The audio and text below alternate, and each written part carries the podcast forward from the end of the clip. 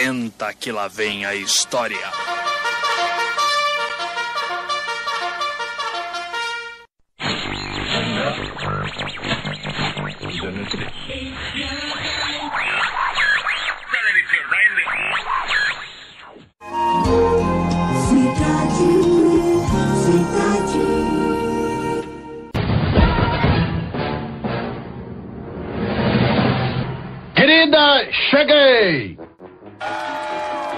Chegamos! Olha só quem tá de volta. Ai, galera. Gente, então, me dizem, vocês estão curtindo o podcast? Vocês estão curtindo aí essa segunda temporada nossa que tá com esse intuito, né, de homenagear os nossos dubladores, hom- homenagear a nossa dublagem brasileira. Eu tô curtindo pra caramba, conhecer a galera, trocar, e eu espero muito que vocês estejam gostando, aprendendo, tirando alguma coisa, que esses podcasts possam estar trazendo, de certa forma, um pouco de conteúdo e de, sei lá, descanso pra mente de vocês. A gente tá vivendo momentos aí bem complicados e eu já falei um milhão de vezes e volto a repetir criar esse podcast, fazer esse podcast, tá nesse podcast, para mim tem sido uma válvula de escape tremenda, né? Porque se a gente ficar só nas notícias ruins, só nas coisas ruins, a cabeça da gente vai fritar. Então espero que vocês estejam gostando muito. E cara, o convidado especial de hoje não tá na história. Quem é esse homem? Versão brasileira, Herbert Richards. E agora o Senta que lá vem a história sai do Brasil e vai direto para Alexandria.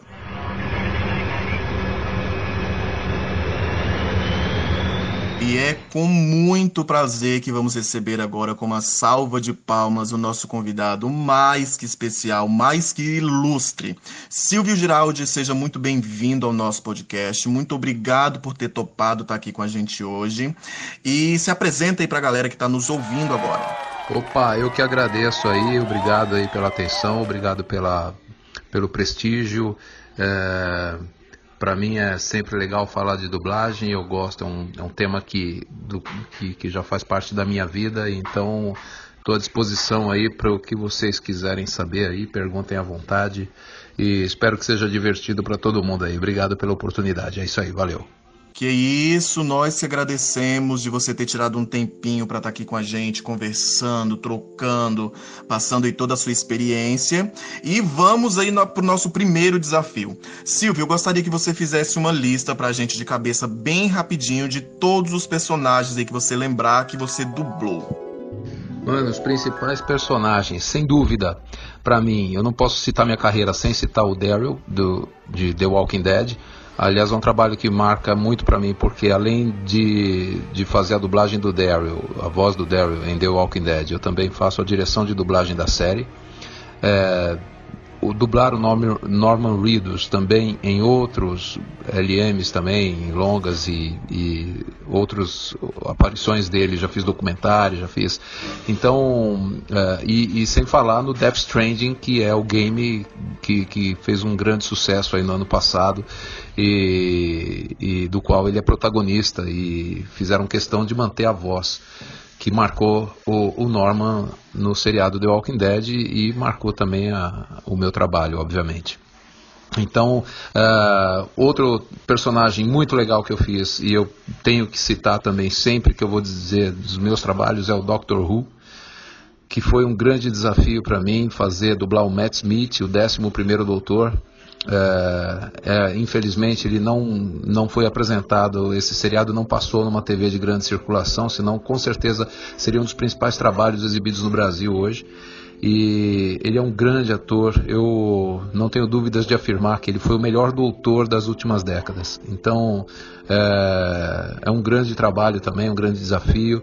Uh, nos animes, eu dublei o Full Metal Alchemist, fez o Inveja, que é um personagem andrógeno, que foi um desafio muito grande também, em termos da, de não ter uma sexualidade definida e, e, e você fazer um trabalho desse sem deixar caricato é um grande desafio para nós enquanto ator. Então tem o, o Sessho Maru de Inuyasha, onde eu encontrei um registro de voz que depois acabei usando em outros personagens, foi também um trabalho marcante na minha vida. Eu dublei o, o Val Kilmer no filme The Doors, né, do Oliver Stone, e foi um grande barato ter feito também. É, quem puder ver a redublagem que foi feita desse filme e, e, o relançamento pela Sony com a remasterização do filme todo, é, ficou muito legal, cara. E tem algumas outras coisas importantes também, Stephen Carell, já dublei, enfim, uma infinidade de atores importantes aí, Christian Hemsworth. É, cara, eu sei que tem colegas meus que já dublaram mais, mas para mim é sempre um desafio muito grande quando aparece um grande ator na minha mão, eu adoro fazer. Sem, sem dúvida, não posso deixar de citar o seriado Glee, onde eu fiz uh, o professor Will Schuster, né, nas duas temporadas que foram exibidas no Netflix. Depois a gente fez o resto das temporadas para serem exibidas na TV Bandeirantes. Eles fizeram questão de manter o elenco de vozes, que é uma das brigas que eu tenho aqui é, a respeito da nossa dublagem, a, o respeito com o público, a manutenção do elenco de vozes. No caso do Glee, eu acredito que foi uma política muito sem vergonha que fizeram e que mudaram o elenco, porque o elenco tinha passado já por um teste rigorosíssimo aqui em São Paulo. E no meio do caminho eles decidem mudar o elenco e levar para o Rio de Janeiro, sem dar uma desculpa plausível para isso. Então, realmente, eu, eu sinceramente achei de um mau gosto tremendo, apesar do elenco do Rio de Janeiro também ser bom. Eu não estou criticando os meus colegas do Rio de Janeiro, mas eu não concordo com a, alteração no meio do caminho do elenco de dublagem, seja o seriado que for. Também não concordei quando tiraram Game of Thrones do Rio de Janeiro e trouxeram para São Paulo. Aqui em São Paulo, o elenco montado também foi muito bom, mas o Game of Thrones já estava consolidado com as vozes conhecidas pelos dubladores do Rio de Janeiro. Então, eu, eu acho que eu, eu acredito na manutenção de voz como um, um fator primordial de respeito ao público, sabe? principalmente quando você passa por um teste rigoroso na seleção daquelas vozes, né?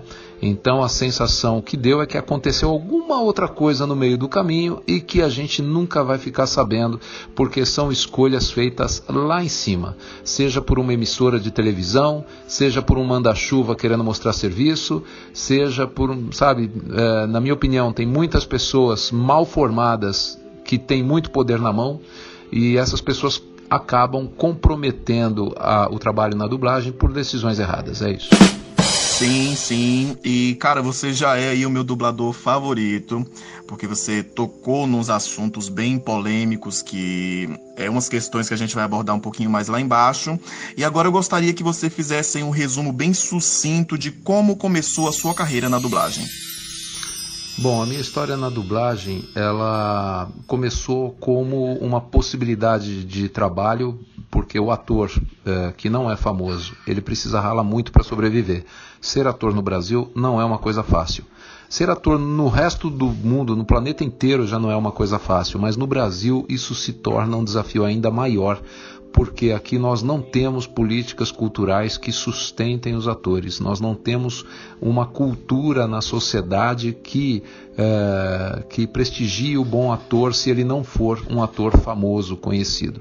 Então, já, já houve uma época no Brasil onde os teatros eram lotados, mesmo os teatros pequenos eram lotados, porque havia uma cultura de ir ao teatro, uma cultura que hoje as pessoas eh, foram perdendo. Não sei se é por causa da tecnologia, enfim. Mas eh, o fato é que eu já fazia alguns outros trabalhos, até trabalhei até de garçom, trabalhei de aderecista, escultor na escola de samba aqui em São Paulo, no Barracão, trabalhei como restaurador de cenários, trabalhei é, como, enfim, é, uma série de, de, bicos que eu fazia. Aí apareceu, enquanto eu fazia a escola de arte dramática, é, apareceu a possibilidade de fazer um estágio na Alamo.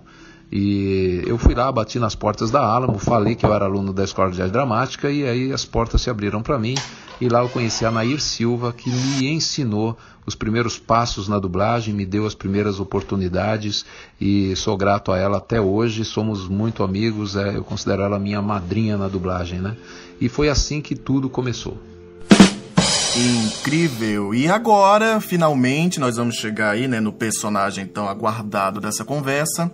Eu gostaria, Silvio, que você falasse um pouquinho sobre o Derry, como foi dublar ele, como foi o processo, o que que o Derry significa aí na sua carreira, como é participar desse universo gigantesco que é The Walking Dead. É um desafio muito grande, com certeza. Eu, quando começamos a, quando recebemos The Walking Dead para fazer, Uh, a gente sabia que era um trabalho importante, a gente mandou a escalação de vozes e não houve contestação na escolha que nós fizemos, formamos um bom elenco. E dentre esse elenco eu fazia o Daryl, que até então era apenas um irmão mais novo, delinquente do grande vilão que era o Merle, o Merle Dixon. E o Merle a gente chamou o Armando Tirabosca. Achei que eu sempre seria uma sombra do Merle. Mas, uh, como a gente viu, o Merle some e o Daryl fica. Né? Até então, o personagem teve uma mudança muito grande. Então, para vocês, vocês lembrarem bem a, a, história, eu acho que até por isso que ele foi ficando. Toda história de sucesso na vida é pautada em mudanças, né? E eu acho que nessa história não foi diferente porque o Daryl foi se modificando ao longo da série.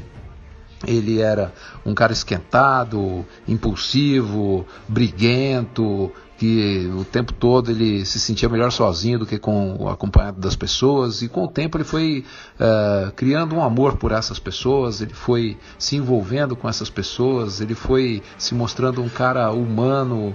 Num dos episódios a gente percebe ele encontra um livro que ele guarda na mochila e é um livro que fala sobre abuso infantil. Então a gente começa a entender talvez que ele tenha sido uma criança abusada é, que foi abusada né, na infância. E, e, e, então eu acho que o Daryl tem muito mais é, é, coisas que ele ainda não mostrou. Né? E obviamente a minha voz foi modificando ao longo do caminho, acompanhando a mudança na interpretação. Hoje o Daryl é um dos protagonistas da série, se talvez o protagonista da série, não sei, eu acho que ele não tem esse perfil, ele não tem esse perfil de liderança, eu, eu acho que é, ainda muita água vai correr ainda debaixo dessa ponte. A gente tem três longas prometidos para o Andrew Lincoln, que faz o Rick, e acredito que eles vão dar um gancho na série ainda para o Daryl poder participar desses filmes que vão para o cinema. Aliás, o The Walking Dead ele se mostrou um, um, grande celeiro de ideias e, criatividade, né? porque a, a própria série gerou outras séries derivadas da série principal. Não entendo por que essas outras séries são dubladas em Miami. Uh, aqui elas são distribuídas através do canal Fox e a gente faz a dublagem da série principal e nenhuma outra mais. Ou seja, a gente vai ter aí talvez até um cross, crossover das séries no futuro, o, junto com o Beyond agora que vai estrear, que é um, um spin-off do The Walking Dead que, que conta as histórias de adolescentes durante esse apocalipse que aconteceu. É, e, e, também tem o Fear the Walking Dead, que também é feito em Miami e, cara, a gente fica triste com o resultado do trabalho que é feito. Me parece que as pessoas não sabem avaliar o que é realmente uma boa dublagem. E, e não, não conhece a cultura da dublagem brasileira. A dublagem brasileira já tem mais de 60 anos de história e acho um pecado as pessoas pedirem para dublar um trabalho, uma obra e não conhecerem a, o padrão daquele país, a maneira como o público gosta de ouvir os filmes dublados. Sim, sim, sim. E o engraçado que você falando, Silvio, me fez lembrar que eu comecei a assistir Fear the Walking Dead, mas eu não prossegui porque só agora, né, gravando esse podcast, que eu vim entender que, caramba, eu não prossegui porque a primeira coisa que me impediu de seguir foi a dublagem. Eu vi essa diferença gritante na dublagem e, nossa, que pena, cara, que é um projeto que poderia ter sido mais bem explorado nessa questão da dublagem, mas enfim. E cara, The Walking Dead aqui na minha casa é quase que uma religião. Não sei quantas mil vezes já maratonei The Walking Dead, apre apresentei The Walking Dead para alguém.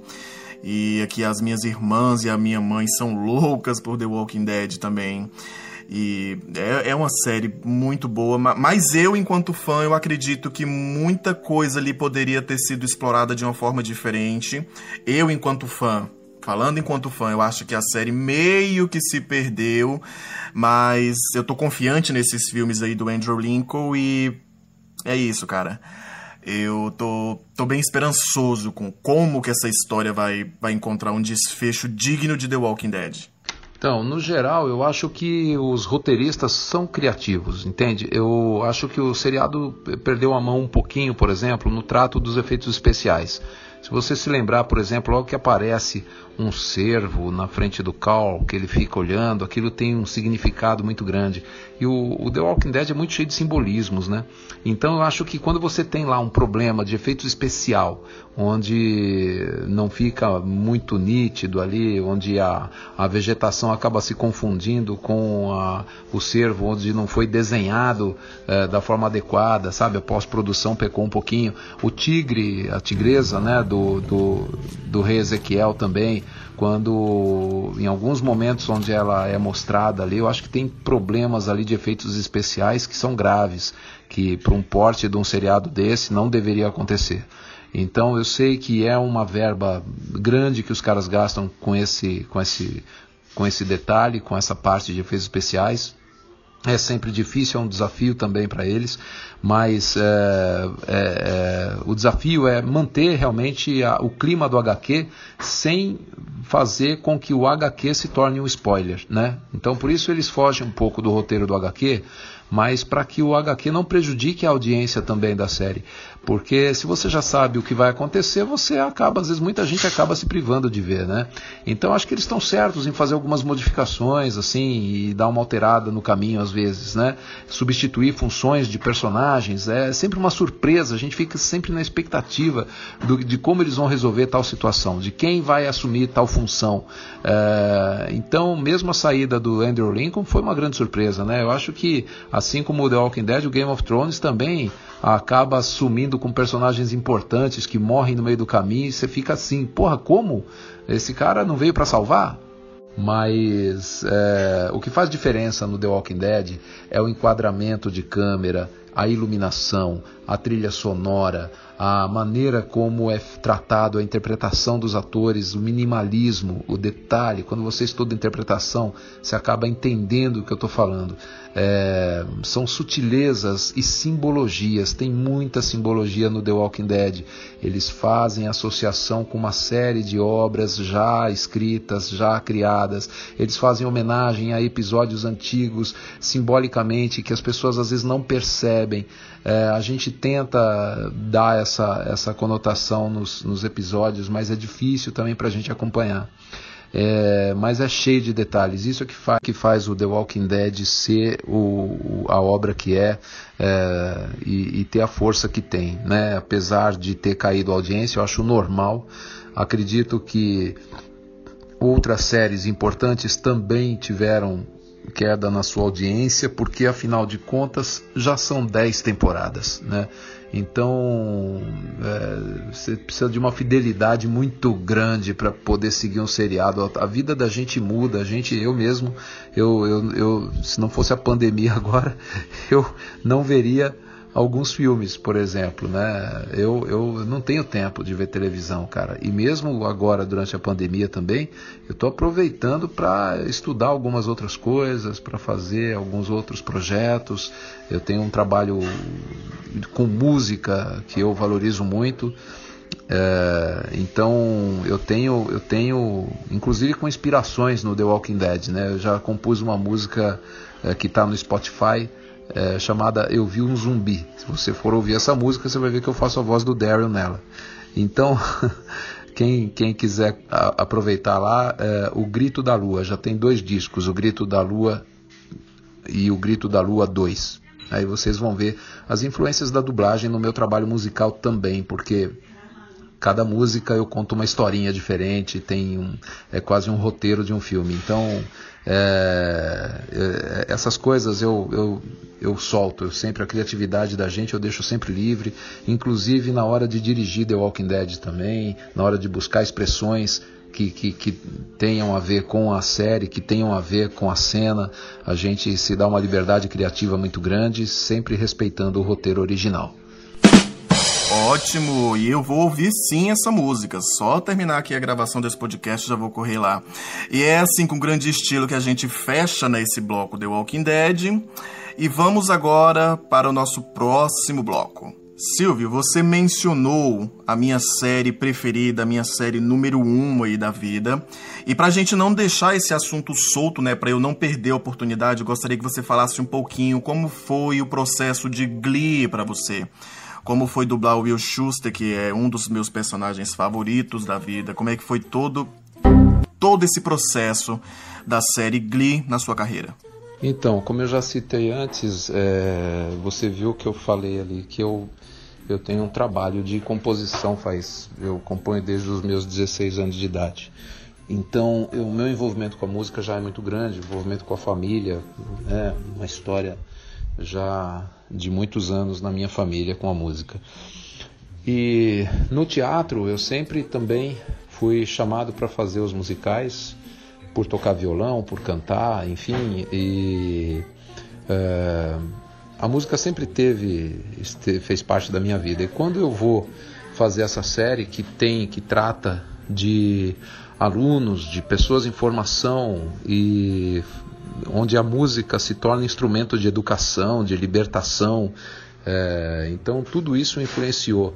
Ah, as tramas no Glee acabaram ficando mais envolventes porque são histórias de artistas, muita coisa em comum com a vida daquelas pessoas eu tinha passado também na minha escola de arte dramática, eh, os dramas que a gente sofre numa seleção de papéis, numa seleção de. num trabalho às vezes que você não se sente preparado para fazer é, situações que eles viveram, os romances que eles viviam lá e o professor, o desafio dele motivar todos aqueles alunos enfrentando problemas com a direção da escola, com a inveja de algumas pessoas. Isso tudo faz parte do universo artístico e por isso o, o, o, o Glee se tornou um, uma série tão importante para nós. Então foi uma tristeza muito grande quando recebemos a informação de que ah, o elenco de dublagem iria ser trocado. É uma indignação muito grande e assim, não que o elenco do Rio não seja bom, como eu já falei, mas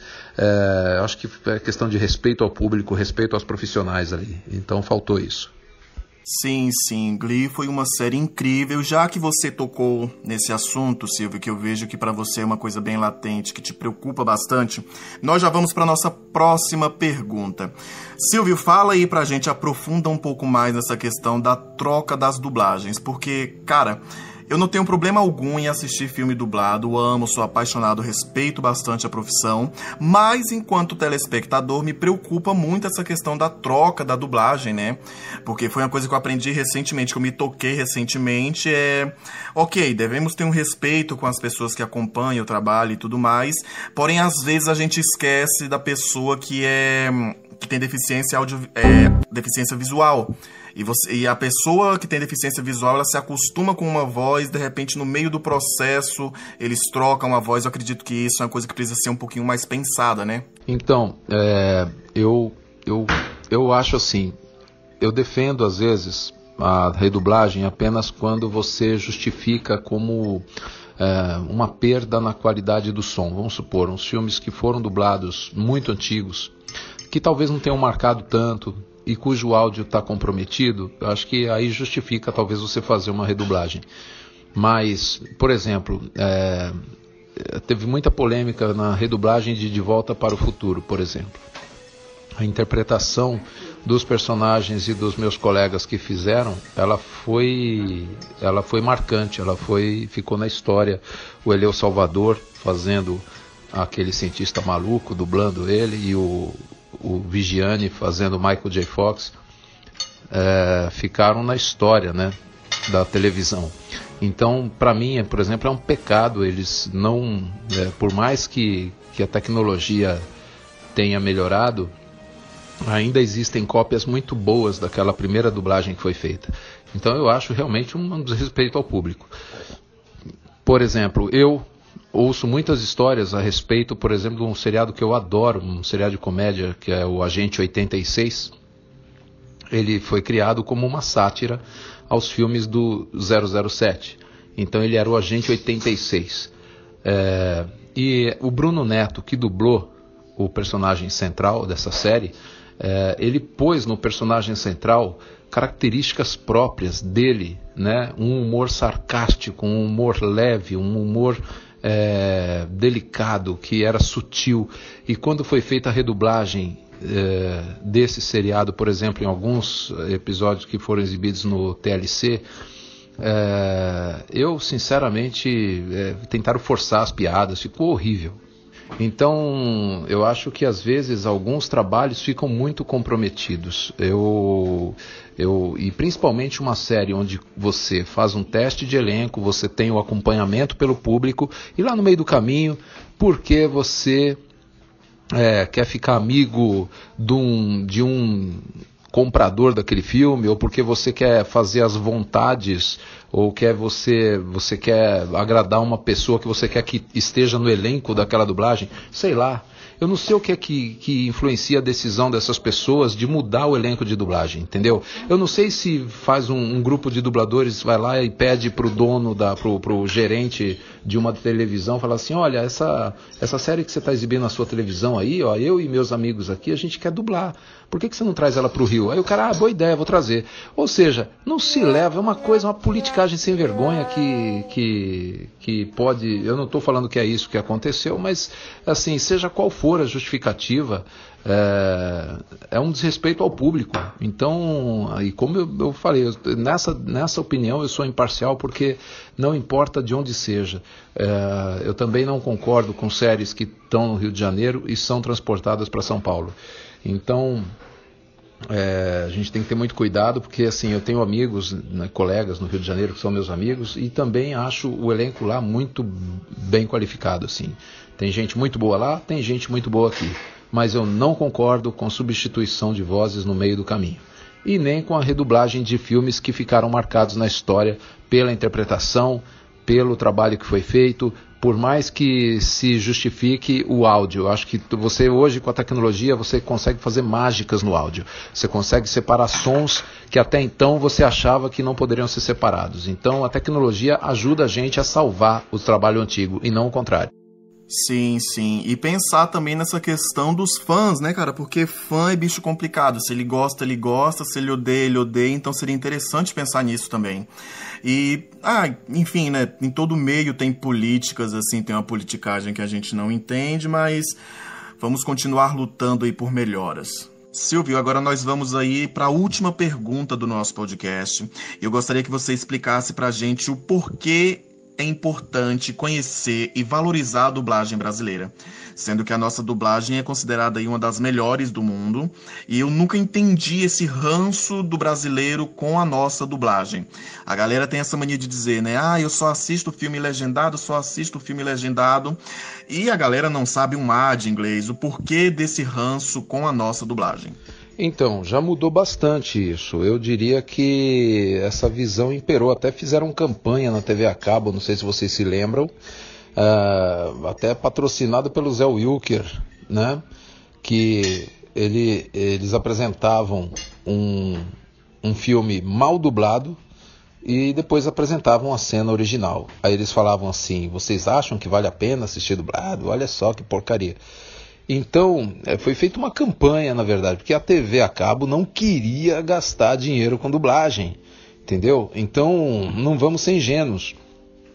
Eles tiveram que se render à dublagem, porque uh, verificou-se, na verdade, mesmo as pessoas que diziam preferir filmes legendados, elas tinham vergonha de ser taxadas de burras, de analfabetas, e por isso elas respondiam isso nas entrevistas. Então criava uma falsa sensação de que o, a dublagem era, não era bem-vinda pelo público brasileiro. Só que na hora, na, cada um na sua casa, na hora de selecionar a TV e o canal que ela ia assistir, elas optavam pelos canais dublados.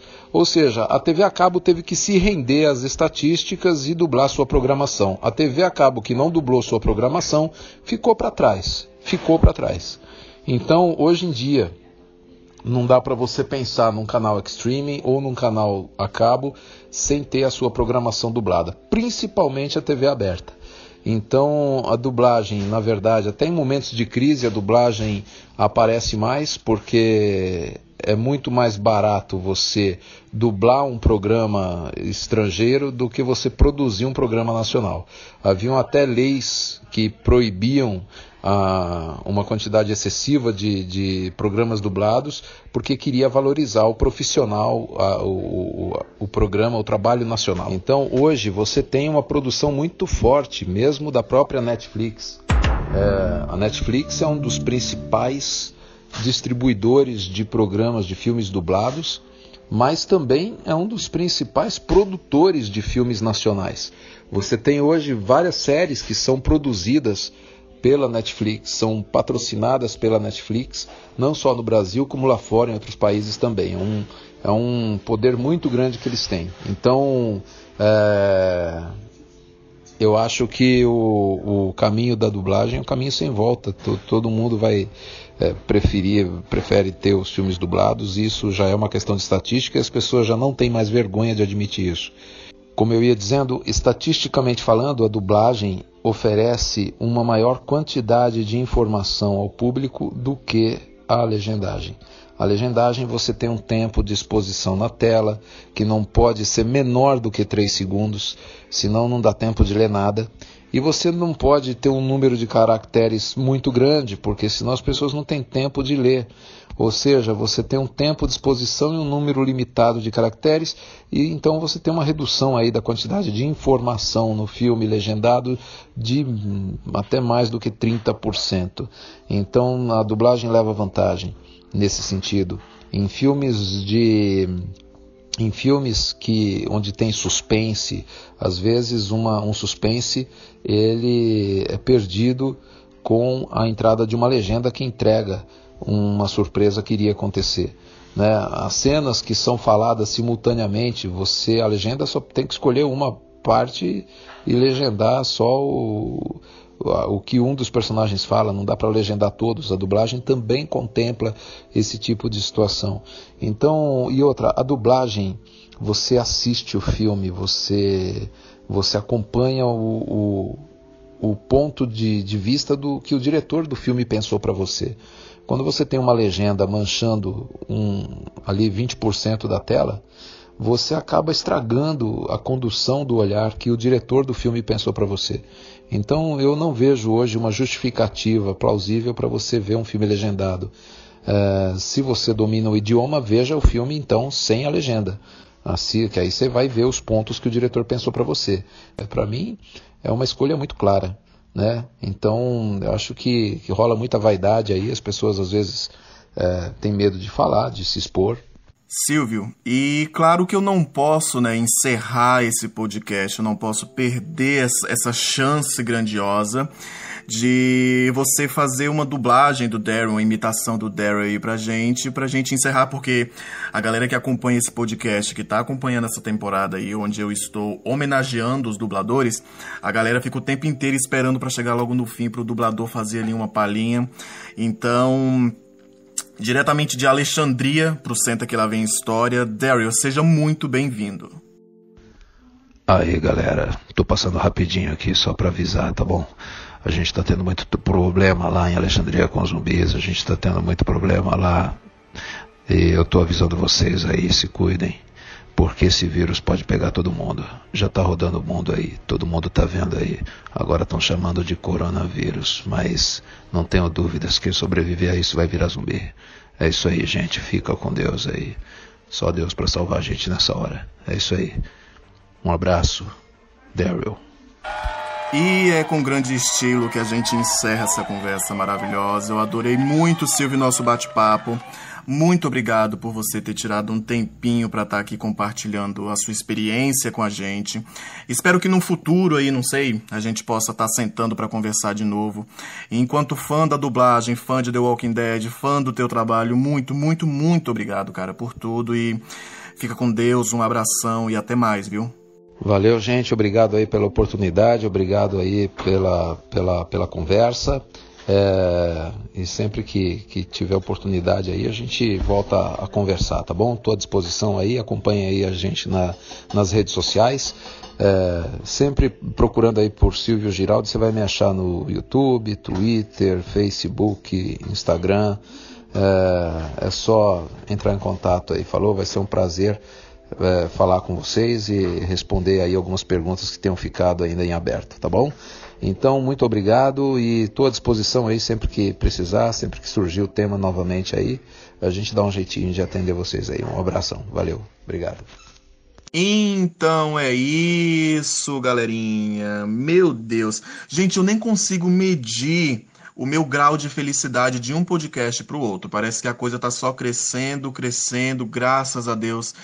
E falar assim, dizer para vocês, cara, tá sendo um trabalho gigantesco correr atrás dessa galera, conseguir o contato deles, mandar a mensagem, aquela coisa chata de oi, oi, você pode, pode, pode. Então, conseguir conciliar né, o, o, o, meu desejo de fazer o podcast com a agenda dessa galera é um bagulho muito louco. Então, muito obrigado a vocês que estão apoiando.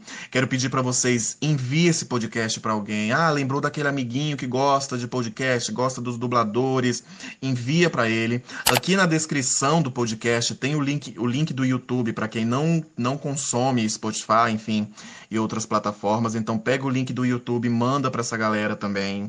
Compartilha lá no Instagram, no, no, seu, no seu direct do Instagram, no stories do Instagram, compartilha, ajuda esse, esse hoster de vocês aqui tão sofrido a levar esse podcast mais para frente. E muito obrigado a vocês que estão aí ajudando, a galera. Ah, outra coisa também. Ouviu esse podcast, gostou? Corre lá no Instagram. O meu, meu Instagram também tá aqui na descrição do podcast. Vai lá e me dá um feedback. Fala, ó, oh, escutei, gostei e tal. Dá dica de podcast, tá bom? Que vocês vão me ajudar muito. E um beijo. Até o próximo podcast. Fiquem todos com Deus. E eu vou, mas eu volto. Beijão. and down we go, go, go, go, go way